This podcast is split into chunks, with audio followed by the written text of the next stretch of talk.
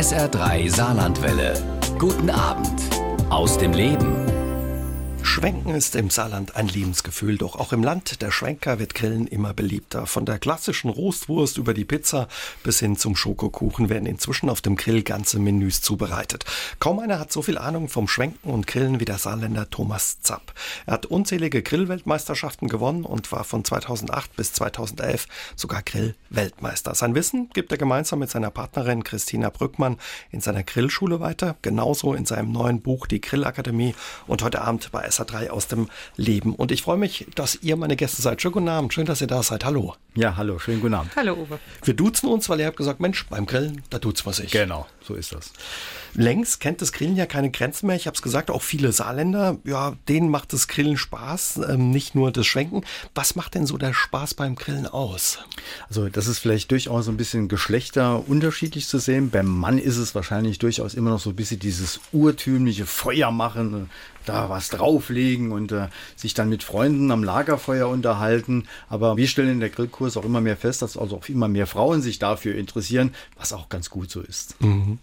Was macht ja für euch das Grillen ganz persönlich ja zu einer Leidenschaft? Äh, für mich macht es halt wirklich tatsächlich das Umgang mit dem Feuer, das Umgang mit der Hitze, das zu bändigen und zu regulieren, dass man ein vernünftiges Ergebnis hinbekommt und nicht alles verbrennt. Das ist immer wieder so ein neuer Kampf und ein Reiz für mich, dass ich das auch hinbekomme. Mhm. Christina, wie ist mit dir? Du kommst eigentlich aus der Finanzbranche. Ne? Ganz genau, ja. Also für mich macht der Reiz des Grillens aus. Ich habe natürlich jahrzehntelang als Hausfrau und Mutter auch gekocht und stelle einfach fest, dieser Umgang mit den Lebensmitteln auf diese Weise, das mal zu ertasten und den Geschmackssinn nochmal neu zu erleben, auf eine ganz andere Weise, der ist besonders. Mhm. Da hat sich ja die letzten Jahre auch unheimlich viel getan. Was, das werdet ihr uns äh, heute Abend verraten.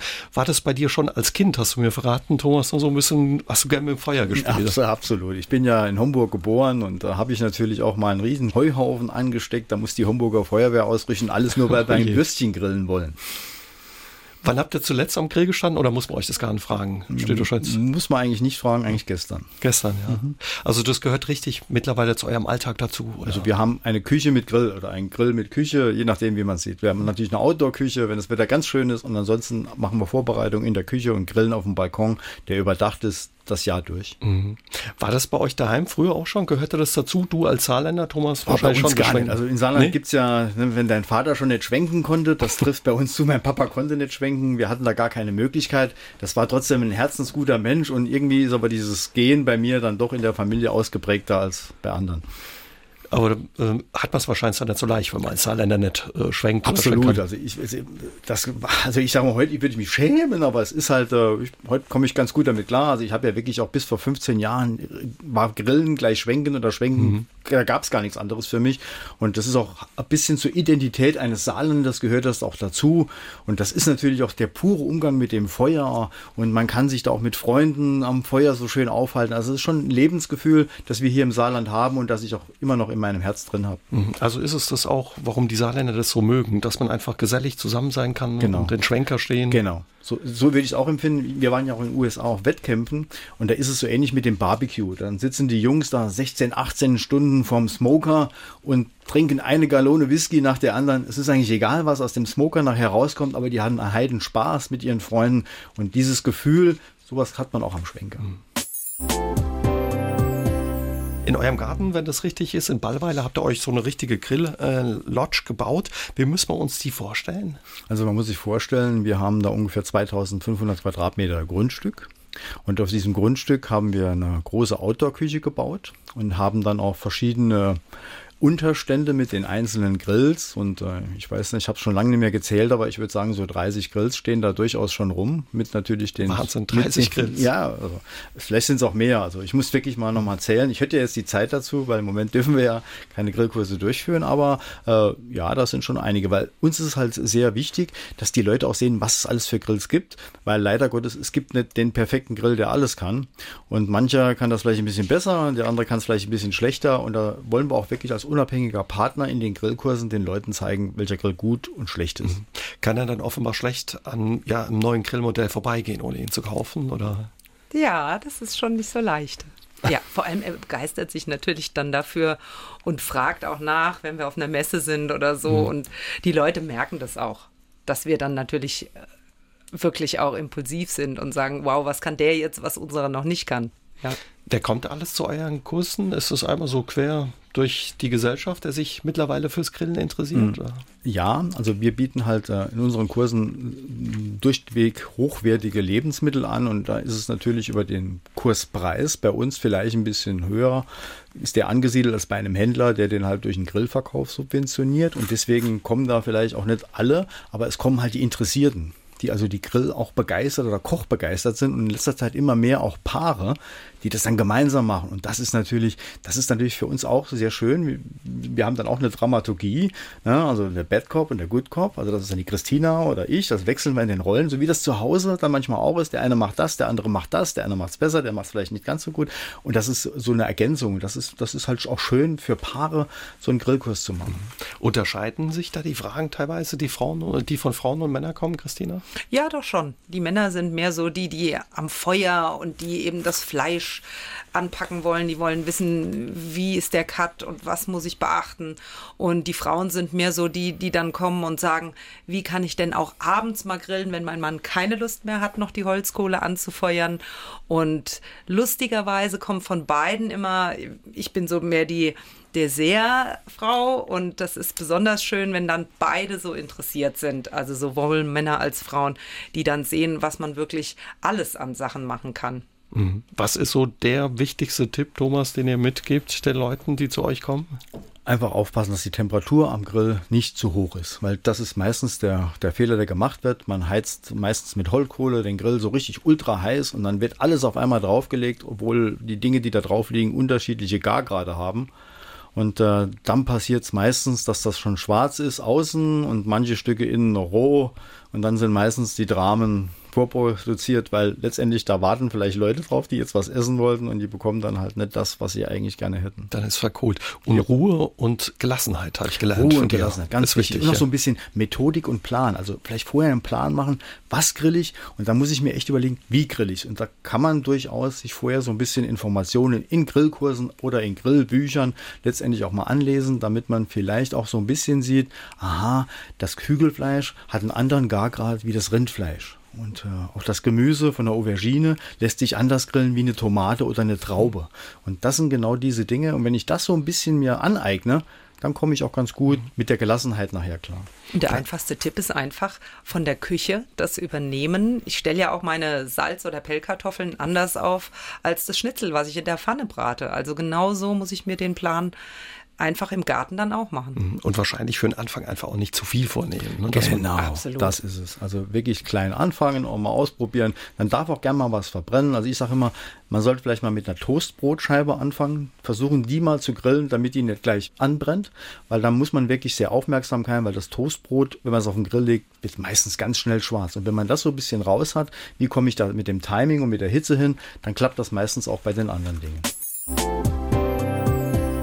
Thomas Zapp ist Grill-Weltmeister und Vize-Weltmeister, Berliner Barbecue-Meister und auch Deutscher Meister der Profis. Zusammen mit seiner Frau Christina betreibt der Grillmeister eine Grillschule hier im Saarland. Und heute Abend sind die beiden meine Gäste bei SA3 aus dem Leben. Wir haben es vorhin schon gesagt, klar, das Saarland gilt als das Land der Schwenker. Doch auch hier habt ihr mir verraten, gibt es eine Kehrtwende. Die Leute grillen mehr. Wie lässt sich äh, der Trend erklären oder wo kommt der her? Also, er kommt natürlich durch gezielte Werbemaßnahmen aus der Grillindustrie. Das muss man schon man so sagen. Aber wir haben angefangen auch mit vielen Kochsendungen und das Thema Kochen ist ganz stark thematisiert worden in den letzten Jahren.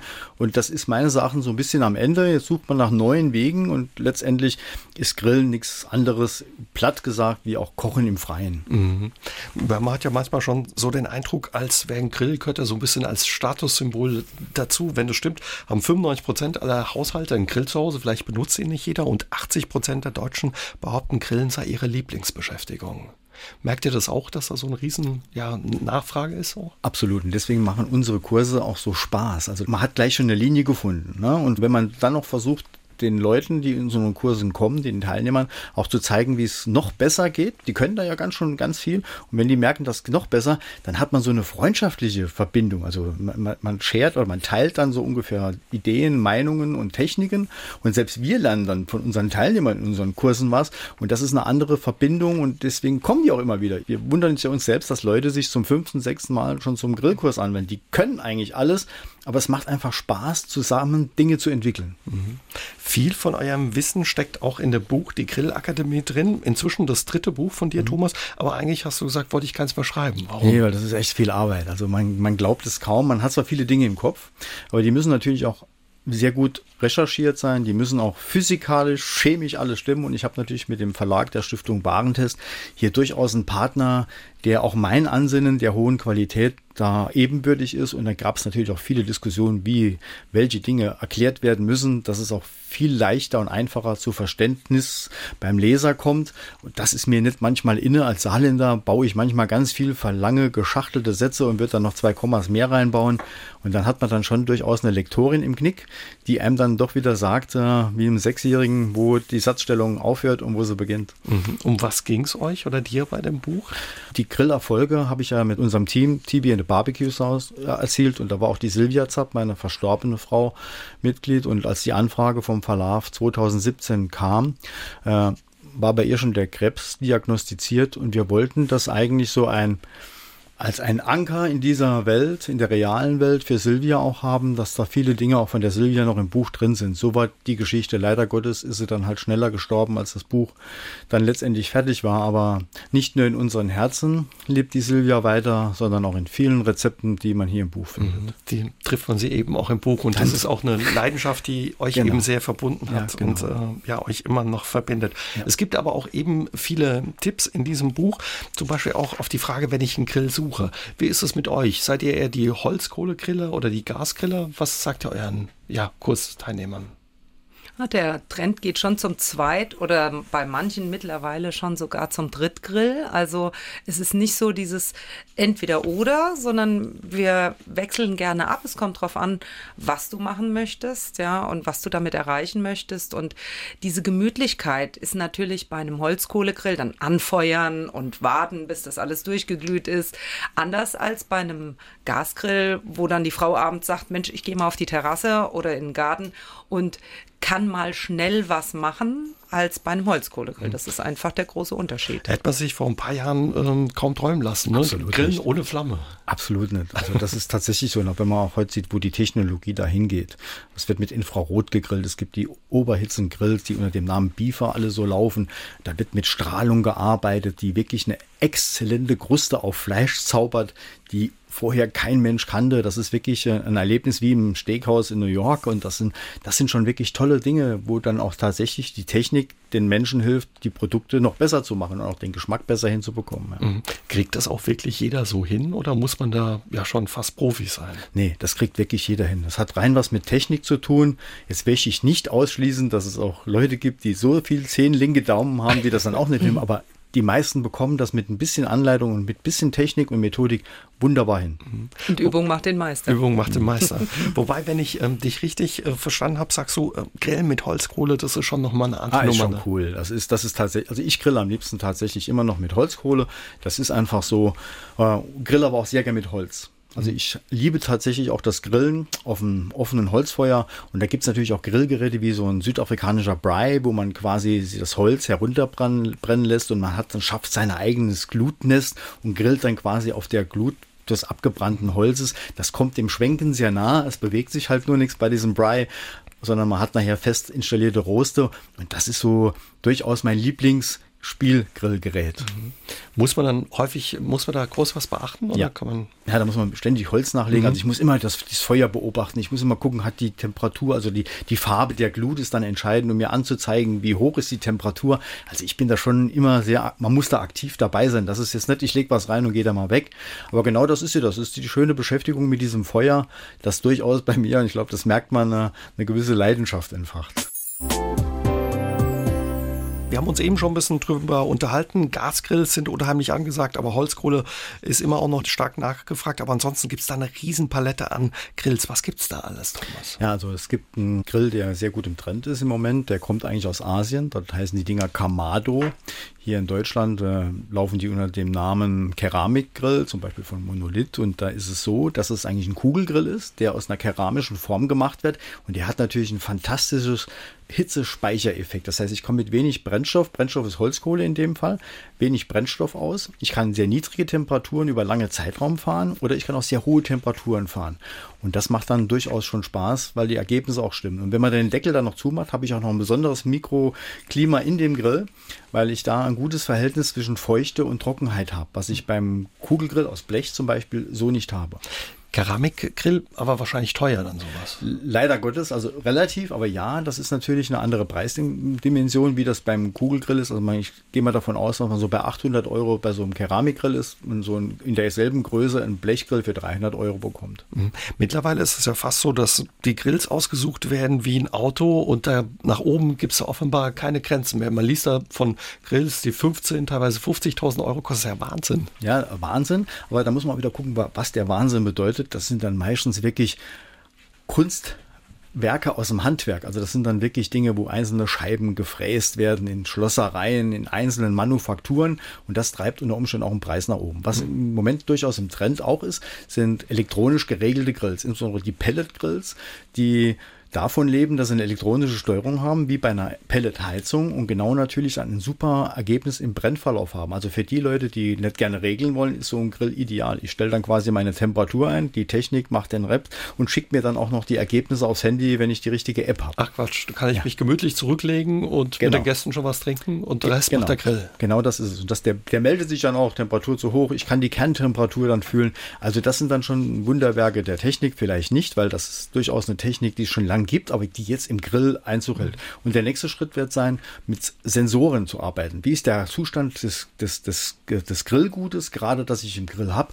Und da gibt es auch ganz viele Hersteller, die im Moment ganz viel mit Sensoren arbeiten und das wird so die nächste technische Welle am Grillen sein.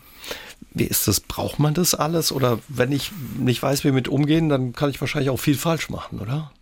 Also ich brauche es nicht. Aber das ist auch nicht immer, äh, ob man es braucht, sondern es hat auch mm, so ein bisschen diese Ver Verrücktheit in einem Hobby zu tun, dass man sagt, ich möchte es einfach auch mal haben. Auch das soll uns Menschen zugestanden werden, dass man vielleicht Dinge tun, die nicht ganz so vernünftig sind. Man braucht die vielleicht gar nicht, aber es ist doch schön, wenn man sie hat. Mhm. Christina, wie finde ich, sag ich mal, den passenden Grill für mich in dieser Riesenauswahl? Ja, das ist genauso wie eine Küchenmaschine, die zu mir passen muss oder ein Kochtopf oder eine Serie oder sonstiges. Genauso ist es da auch wie beim Auto. Ähm, was möchte ich damit erreichen? Äh, möchte ich nur von A nach B das ist Leidenschaft eben, was will ich damit machen? Und dann gucke ich eben, will ich nur meinen Gasgrill haben, um schnell abends mal was zu grillen? Oder habe ich vielleicht nur einen kleinen Stadtbalkon und darf gar nicht mit Holzkohle grillen, weil das so in der Hausordnung steht? Oder habe ich eben den gemütlichen Garten und meine Freunde, Nachbarn nach Corona dürfen sie ja dann alle hoffentlich wiederkommen. Und dann sitze ich gemütlich ums Feuer und habe ein schönes Holzfeuer und grill da drauf langsam. Mhm. Das ist immer so die Überlegung. Also den Grill für mich gibt es gar nicht, sondern es gibt den, was will ich damit erreichen, Grill. Genau. Diese Fragestellung beschäftigt natürlich auch viele Teilnehmer in unseren Kursen und deswegen haben wir auch in unserem Buch uns ein bisschen Mühe gegeben und haben quasi eine Entscheidungsmatrix da einfließen lassen, indem man sich da mal auch so ein bisschen durchhangeln kann, was sind meine Bedürfnisse und mit welchem Grill kann ich die letztendlich erfüllen. Eine Frage, Thomas und Christina, die euch in euren Grillseminaren immer wieder begegnen. Wie funktioniert das perfekte Steak? Wie kriege ich das hin? Ja, also da gibt es zwei Herangehensweisen. Zum einen nennen wir das das Vorwärtsgrillen oder das Rückwärtsgrillen. Vorwärts, Rückwärtsgrillen? Genau. Vorwärtsgrillen geht eigentlich so, indem ich einen Grill sehr stark erhitze und dann das Fleisch von beiden Seiten dort scharf angrille und dann bei etwas niedriger Temperatur also wenn ich scharf angrille, meine ich, ich spreche dann von 250, 300 Grad und dann bei 120 Grad nachher bis zum gewünschten Garpunkt ziehen Also Das ist die klassische Vorwärtsmethode. Es gibt aber auch die Rückwärtsmethode, indem ich das Fleisch auf eine Kerntemperatur bei einer Grilltemperatur von 120 Grad, ungefähr auf 45 Grad Kerntemperatur, also ich messe innen im Fleisch die Temperatur vorgrille und dann den Grill hochfahre und dann bei hoher Temperatur wiederum scharf angrille. Das hat den Vorteil, dass nachher die Kruste, und das ist wirklich elementar für den Geschmack beim gegrillten Fleisch, die Kruste, die Röstaromen wirklich sehr, sehr gut sind. Mhm. Aber das klingt schon ein bisschen nach Wissenschaft und vor allen Dingen nicht so einfach auf dem Grill da liegen lassen und mal machen und dann irgendwann wieder runternehmen. Genau, so ist es nicht. Deswegen ist es eine Methodik dahinter, die allerdings auch in der Küche genauso praktiziert mhm. wird. Ich habe ähm, von dir gelernt, das Steak mag es dunkel und warm. Ne? Also man muss eben auch ein bisschen die Ruhe lassen, offenbar. Absolut. Entweder vorher, man muss es entspannen lassen bei einer niedrigen Temperatur oder man macht es halt hinterher. Bei, bei dem hinterher das ruhen lassen ist auf jeden Fall gut, weil dann die Fleischsäfte sich einfach schöner verteilen. Weil man muss sich ja vorstellen, was passiert mit dem Fleisch auf dem Grill. Das, also mit diesen Säften die gehen natürlich immer entgegengesetzt der Hitzequelle. Das heißt, die steigen natürlich alle nach oben, wenn die Hitzequelle von unten kommt. Ich drehe das Fleisch rum, passiert der selbe Prozess wieder. Ich habe dann das Fleisch, wo oben war, das, der Saft, der oben war, wieder unten. Der wird wieder durchs Fleisch in eine Ecke gejagt. Und dann ist natürlich ungleichmäßige Verteilung der Fleischsäfte. Und da hilft es natürlich, das Fleisch nachher ruhen zu lassen, damit die alle wieder schön entspannen können. Welches äh, Stück ist ja am besten geeignet für den Grill vom Fleisch? Also es kommt auf den Geschmack drauf an. Ganz genau. Das, das ist es tatsächlich. Hier sind die persönlichen Vorlieben stehen da im Vordergrund. Tatsächlich ist durchaus Fleisch mit einem etwas leicht erhöhten Fettgehalt leichter zu grillen. Das ist tatsächlich so. Also da sollte man durchaus achten, dass Fleisch marmoriert ist. Ob das, das die Marmorierung vom Rind oder vom Schwein ein bisschen stärker ist, ist eigentlich dann egal, sondern Hauptsache, es ist tatsächlich ordentlich eine Portion Fett drin. Das muss nicht zu viel sein, weil zu viel mhm. ist auch wieder kontraproduktiv, weil das läuft ja dann beim Grillen unter Umständen raus und es gibt dann unter Umständen Fettbrand. Das möchte keiner. Aber zu mageres Fleisch führt meistens zu schlechteren Grillergebnissen. Und ihr grillt oder habt auch ähm, Fleisch ähm, entdeckt, was vielleicht viele sagen würden, Mensch, kann man das auch grillen oder ist es was für mich? Was ihr verwendet, kann man sagen, fast das ganze Tier dann auch. Ja, das, das steht halt tatsächlich im Moment im Vordergrund. Wir haben da auch viele Freunde in der Gastronomie oder auch Metzger, die uns das vormachen der Petermann hier in, in, in, im Saarland in Oberwürzbach, der Christoph Grabowski, das sind alles Fleischsommeliers, die also wirklich auch das propagieren, dass man wirklich vom Nose to Tail, also von der Nase bis zum Schwanz, alles verwenden sollte. Leider Gottes gibt es ein paar Dinge, die mag ich einfach nicht. Ich mag keine Nieren. Also das Nierengrillen habe ich, äh, mache ich einen Bogen drum. Aber sonst ist es tatsächlich so, man entdeckt dann auch wirklich schöne neue Stücke. Und auch wenn man hier mal über die Grenze nach Frankreich schaut, da kennen die alle das Anglais. Dieses Stück, das ist äh, das Zwerchfell und das gibt es in Deutschland unter dem Namen Nierenzapfen. Also selbst mit diesem Namen Nierenzapfen konnte ich mich am Anfang gar nicht so anfreunden. Klingt nicht danach, das Grill, also da macht, die Franzosen haben da echt Ahnung, die wissen, was wir machen und viele Metzger verwursten so ein Stück, anstatt das zum vernünftigen Preis dann auch zu verkaufen. Was sollte man noch mal probieren und auf den Grill legen? Was für ein Stück? Also mein Lieblingsstück ist tatsächlich das sogenannte Flat Iron. Das, ist, äh, hat, das sieht aus wie ein flaches Bügeleisen, deswegen der englische Name. Und das kommt aus dem Schulterbereich. Ist da ein Muskel. Und äh, das ist ein günstiges Stück oder ein preiswertes Stück. So muss man sagen, günstig ist es nicht, ist preiswert. Und das ist wirklich sehr, sehr zart. Das kommt schon fast an Filet, hat nur einen Vorteil, das hat auch noch Geschmack. Im Gegensatz in Filet meistens nur weich ist und äh, leider nicht so den Geschmacksbringer des Fleisches hat. Tafelspitz macht ihr auch auf dem Grill und sagt, das soll man unbedingt mal probieren. Ja, absolut. Das ist natürlich ein ganz cooles Stück. Wichtig dabei ist nur, dass der Tafelspitz noch einen Fettdeckel hat und gut abgehangen ist. Und auch hier sollte man vielleicht mal auf, äh, auf ein Rindfleisch zurückgreifen, das vielleicht wirklich höherer Qualität ist. Weil dieses Standardfleisch, das man im Supermarkt bekommt als Tafelspitz, ist da nur sehr bedingt geeignet, weil das nicht richtig gereift ist. Und ganz wichtig, Fleisch muss tatsächlich reifen, damit auch so ein Stück wie ein Tafelspitz, das ein wirklich beanspruchter Muskel ist, der auch durchaus im, im, im Tier seine Funktion erfüllen muss. Und dann ist der auch schwerer zu kauen und der muss gut abgehangen sein. Selbst marinieren oder schon fertig vom Metzger kaufen, Christina? Naja, das eine ist ja das fertige Marinieren. Dann habe ich ja bei dem Fleisch auch den Prozess schon sozusagen, wenn das lange mariniert wurde, schon in Gang gesetzt. Also insofern ist es natürlich besser, das Fleisch entweder, wenn ich das gerne möchte, wie jetzt bei einem Hähnchen, dass ich dann auch einen Geschmack habe, zu würzen, aber zu marinieren muss ich nicht unbedingt, aber zumindest dann meine Gewürzmischung oder meine Marinade zu verwenden und dann eben, das kann der Thomas gut erklären, was einfach auch mit dem Fleisch passiert, wenn man es halt eben zu sehr mariniert. Mhm. Sag da noch mal was dazu, bitte. Ja, gerne. Also das. Fleisch ist natürlich so, meistens sind diese Marinaden sehr salzhaltig und auch wenn das sehr lange dann mariniert ist, wird es natürlich auch relativ sehr, sehr schnell trocken. Und das ist natürlich dann eigentlich genau das, was man nicht will. Durchaus kann eine Marinade auch ein Fleisch saftig machen, wenn die halt nur nicht zu salzhaltig ist. Also alle, die Schwenke einlegen, seid ein bisschen vorsichtiger mit dem Salz.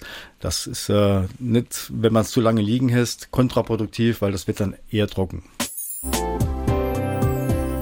Da ist der Fantasie, sind da mittlerweile keine Grenzen mehr gesetzt, Thomas. Ne? Was man auf dem Grill alles zubereiten kann und zubereitet wird. Oh.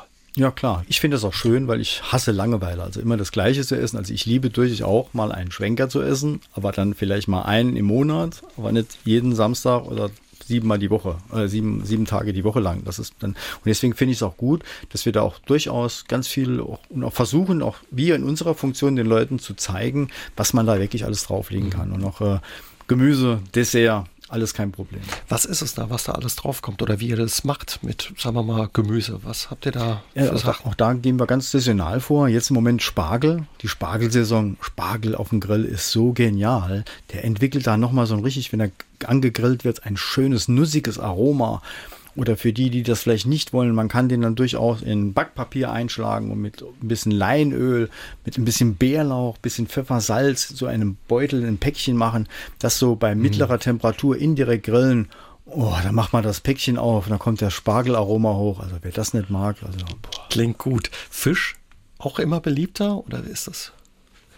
Fisch beliebt, ja, äh, auf jeden Fall. Ist natürlich eine Alternative für die, die nicht so fleischlastig essen wollen oder die vielleicht sagen, äh, ich bin Flexitarier, wie auch immer. Da gibt es ja alle möglichen Richtungen mittlerweile.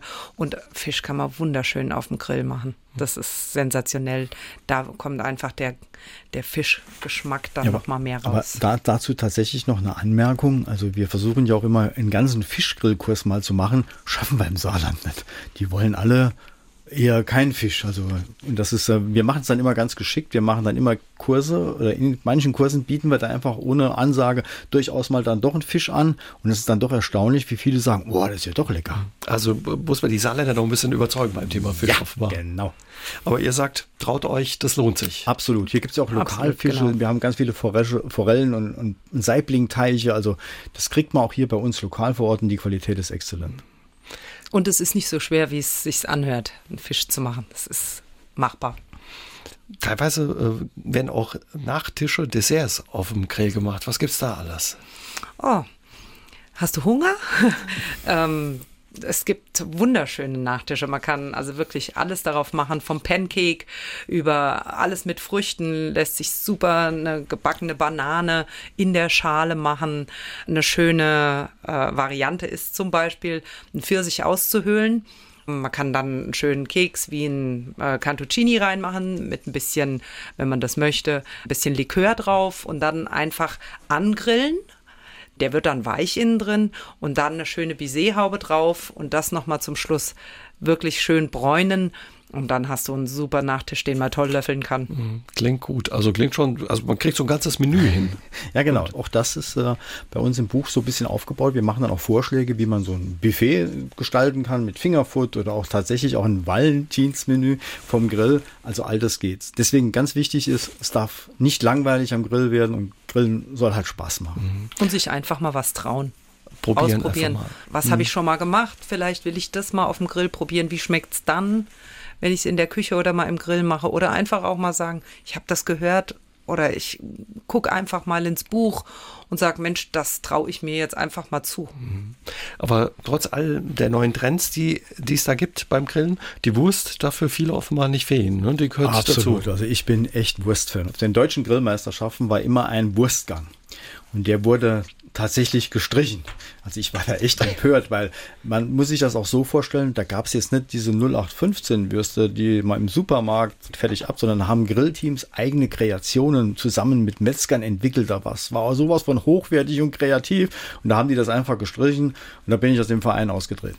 Protestiert. Genau. Thomas Zapp gehört zu den erfolgreichsten Grillern, die es weltweit gibt. Zwischen 2008 und 2013 hat er viele begehrte Preise abgeräumt. Er war zum Beispiel Grillweltmeister, deutscher Profi-Grillmeister, Berlin Barbecue Champion und, und, und. Heute Abend ist er mit seiner Partnerin Christina mein Gast bei SA3 aus dem Leben. Ja, und wir unterhalten uns über seine Leidenschaft, das Grillen und die Grill-Weltmeisterschaften. Grill-Weltmeister. Thomas, wie wird man das? Muss man richtig trainieren oder wie müssen wir uns das vorstellen? Ja, also man muss, man muss schon trainieren. Aber ganz wichtig ist natürlich, ein gutes Team zu haben. Und äh, ich hatte echt das Glück, die besten Jungs der Welt zu haben in unserem Team, TB in the Barbecue Scouts. Und äh, da bin ich immer noch sehr stolz drauf, dass ich da überhaupt mit in das Team aufgenommen wurde und dass wir das auch gemeinsam so geschafft haben. Und äh, wir haben halt äh, in unserem Team gar keinen Gastronom gehabt, keinen Koch, keinen Metzger, sondern wir kamen alles Leute, die eher so im Verstandeswissens unterwegs waren, die tatsächlich in Projekten gedacht haben. Der eine ist Insolvenzverwalter gewesen, der andere war Psychologe, SAP-Programmierer, Qualitätsmanager, also wirklich ein ganz buntes Häufchen und so haben wir uns auf Meisterschaften vorbereitet. Mhm. Wir haben dann analysiert, was muss man zu einer Meisterschaft machen, haben dann Pakete geschnürt äh, innerhalb des Teams, wer für welchen Gang oder für welche Zubereitung verantwortlich war, haben uns dann einmal im Monat getroffen, haben das dem Team präsentiert. Wenn das dann gut war, durfte man also in die Übungsphase gehen, also wie perfektioniere ich den Ablauf. Wenn das nicht dem Teamgeschmack entsprochen hat, musste man halt so lange eine Schleife drehen bis zum nächsten Treffen, bis das dann tatsächlich auch äh, reif war. Und sowas dauert durchaus manchmal ein halbes Jahr vor einer Meisterschaft. Wahnsinn. Also da hat jeder seine Aufgabe bei diesen Meisterschaften. Wie muss man sich das vorstellen? Sind das Profis, die das nur machen oder hat jeder da noch einen Job nebenher? Also es gibt durchaus ganz viele Profis, weil es ist durchaus, und das haben wir ja auch selbst erfahren am eigenen Leibe, den Titel eines Weltmeisters zu bekommen das ist schon sehr begehrt und da können auch viele das beruflich einsetzen. Ein Koch zum Beispiel oder ein Caterer, dem steht das natürlich auch gut. Und es ist tatsächlich so, dass international gesehen sehr viele Köche da auch unterwegs sind. Mhm.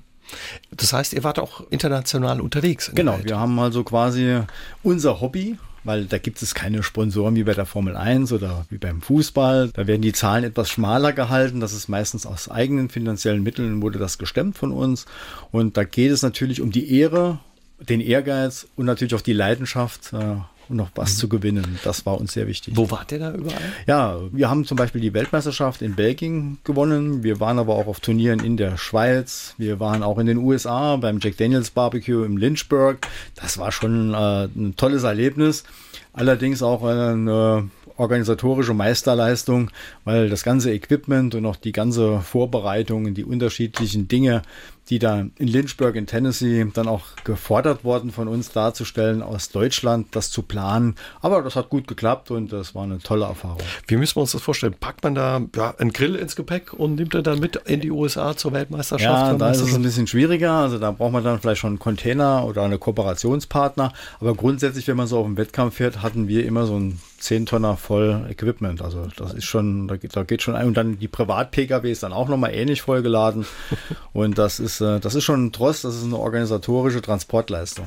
Und Lebensmittel, wahrscheinlich habt ihr dann auch Zutaten, wo man sagt, ah, die braucht man unbedingt, dass das funktioniert. Kriegt man die einfach in jedes Land? Wahrscheinlich nicht. Das, das sagt der Zoll. Das, da, genau, also wir hatten eine Katastrophe mal mit einer Meisterschaft in der Schweiz. Wir hatten da argentinisches Rindfleisch unbedarft wollen über die Grenze nehmen zu einer Grillmeisterschaft.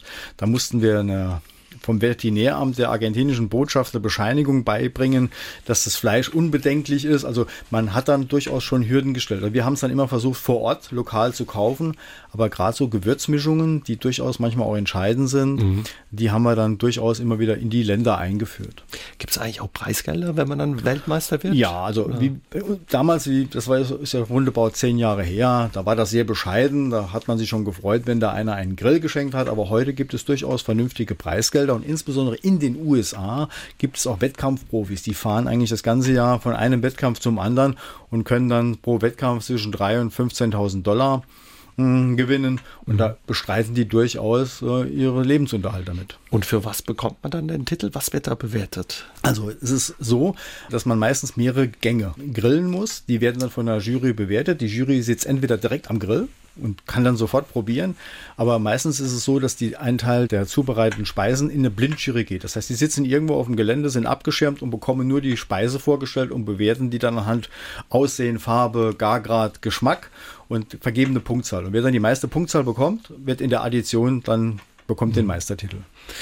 Was kommt da zum Beispiel ja auf den Grill und dann später auf den Tisch? Äh, gib uns mal ein Beispiel. Mit was habt ihr zum Beispiel eure Titel geholt oder einen eurer Titel? Also wir waren halt immer sehr kreativ. Wir haben zum Beispiel äh, eine Grillpraline gemacht von einem Kollegen, der leider auch verstorben ist, beziehungsweise seine Frau hat die entwickelt. Da haben wir einen Jufka-Teig genommen und haben dann, es gibt solche kleine Schokoriegel, äh, Celebrate also, also von so kleine, die man auf Partys nimmt mhm. und so Schoko gefüllt. Die haben dann manchmal äh, Nussfüllungen drin und die haben wir quasi in den Jufka-Teig eingerollt und haben die dann quasi auf dem Grill gegrillt. Dann war das schön außen knusprig. Die Schokolade war gerade so geschmolzen. Das heißt, ich habe was Knackiges gehabt. Dazu haben wir natürlich einen schönen Fruchtspiegel gehabt, damit das auch meistens rot, damit das ist dieses höllbraun gegrillte mit dem Rot und haben dann meistens nochmal ein Schokogitter draufgesetzt, mit Puderzucker abgestäubt. Das sah schon fantastisch aus und hat auch fantastisch geschmeckt. Und das Ding war damals echt ein Renner. Klingt ja fast wie Sterneküche.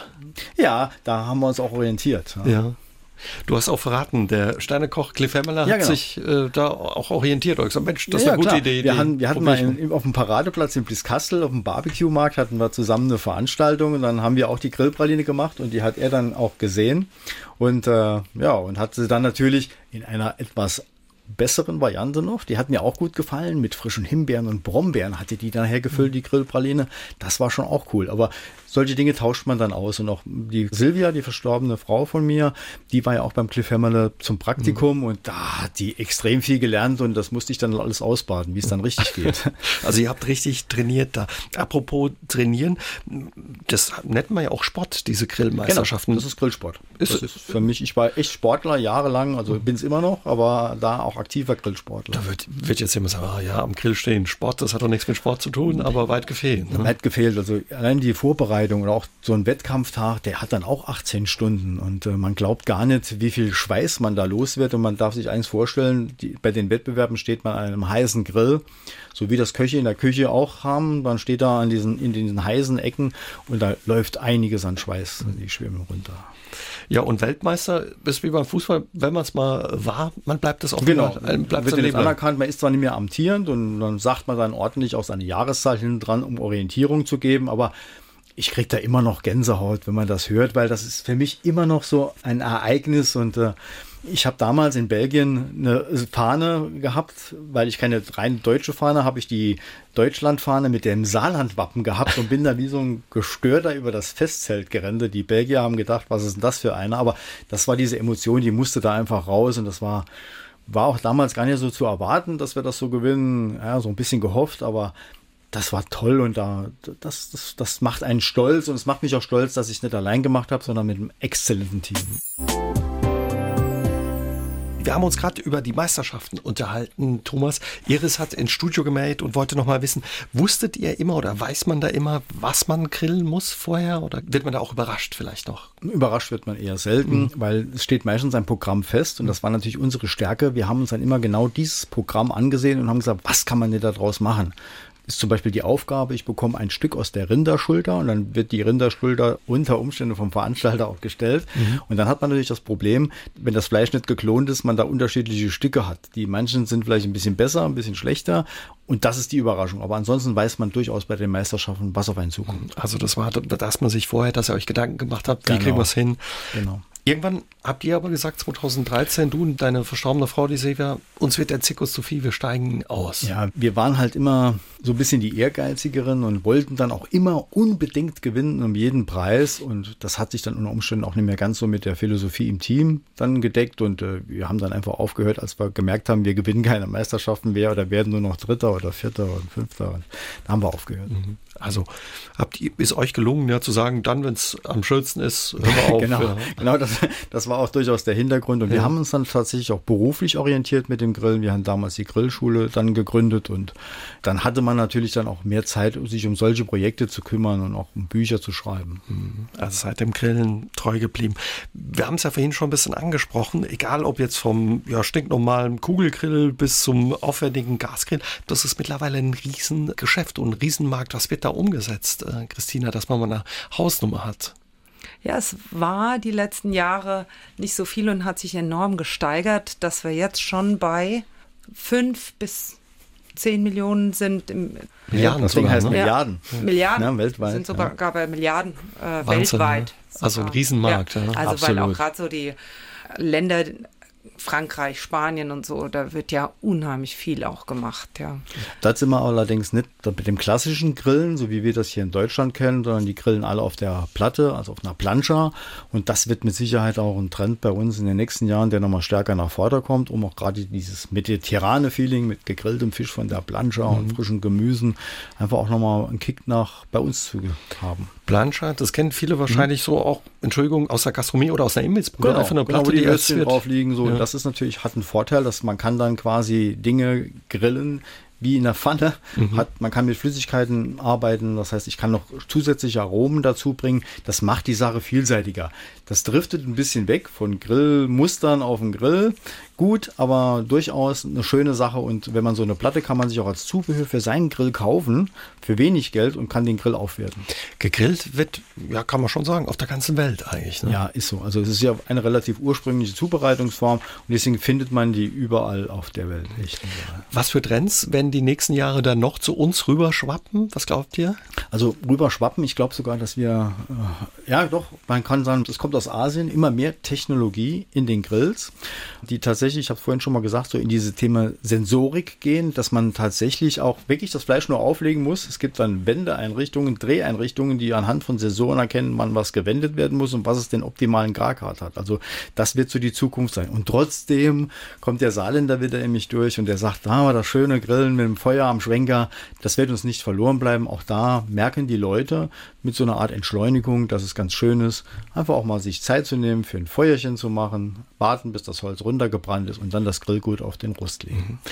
Große Rolle spielt Barbecue, heißt ja da auch in den USA. Was, wie unterscheidet sich das und was kommt da vielleicht noch zu uns? Ja, also auch das ist durchaus so ein bisschen trendy. Allerdings unterscheidet sich meistens dadurch, dass man große Stücke Fleisch bei niedrigen Temperaturen in langen Garzeiten zubereitet mit viel Raucharomen. Und die Raucharomen sind hier in Europa gar nicht so gefragt, weil das ist dann äh, so wie ein Schwarzwälder Schinken, stark geräuchert. Man hat tatsächlich den Raucheinfluss, der ist der europäische Geschmack nicht unbedingt. Mhm. Insbesondere bei Frauen ist der, kommt der gar nicht so gut an, gell, Christina? Mhm. Aber Barbecue ähm, ist auch ein Thema, was viele interessiert, ne? oder was so einen ganz eigenen, eigenen Stil hat, offenbar, Christina. Ist absolut eigen, genau, mhm. weil der Geschmack ganz eigen ist. Also es ist einfach nochmal diese rauchige Note, es gibt entweder die, die es absolut lieben oder die sagen, oh, ich bin eher derjenige, der so in die softere Richtung geht. Ja. Also das ist wirklich ein ganz besonderer Genuss, ja, den man eben mit, man, man merkt, mit verschiedenen Gewürzen, mit Soßen. Mhm. Viele, viele Foodtruck-Besitzer ja. steigen genau auf diese Sachen ja. ein. Was jeder kennt, Pulled Pork im Moment. Genau, ist ein selbst, absoluter Trend. Selbst in äh, Supermarktketten findet man das im Tiefkühl, äh, in der Tiefkühlabteilung mittlerweile. Also das kommt tatsächlich daraus, indem halt eine, ein Stück aus der Schweineschulter, aus dem Schweinenacken, 12, 13, 14 Stunden bei niedriger Temperatur gegart wird. Und das ist tatsächlich, wenn sich dann das Fleisch letztendlich äh, das Bindegewebe, das Kollagen in Gelatine umwandelt, das ist schon ein tolles Ergebnis. Das Fleisch ist innen ganz zart und saftig und außen schön kross. Mhm. Also, es gibt ja auch Soßenhersteller, die sich darauf spezialisiert haben, ja, die besondere Barbecue-Soßen schon entwickelt haben mit ganz vielen Geschmäckern. Da gibt es ja unglaublich viel. Da gibt es viel zu entdecken oder ja, wenn man selbst das nicht probieren Absolut. will, zumindest zu kosten, äh, zu probieren die genau. nächsten Jahre. Oder man schaut mal in unser Buch rein. Christine hat das von Soßenherstellern. Also ich finde da ein bisschen, das, so eine Soße ist echt meistens ganz schnell einfach selber gemacht. Da braucht man vielleicht nur ein paar Zutaten und dann kann man sich selbst eigentlich eine schöne Barbecue-Soße machen. Und Anregungen findet man natürlich dann auch nochmal bei uns im Buch. Die Grillakademie heißt das Buch, was wirklich ein tolles Buch geworden ist. So ein richtiges Standardwerk, kann man sagen. Also da findet man viele Anregungen und viele Ideen und erfährt viel über das Grillen. Euch vielen Dank für den Besuch und weiterhin viel Spaß bei eurer Leidenschaft im Grillen. Ja, sehr gerne, Uwe. Danke. SR3 aus dem Leben. Immer dienstags von 20 bis 22 Uhr im Radio und in der ARD Audiothek.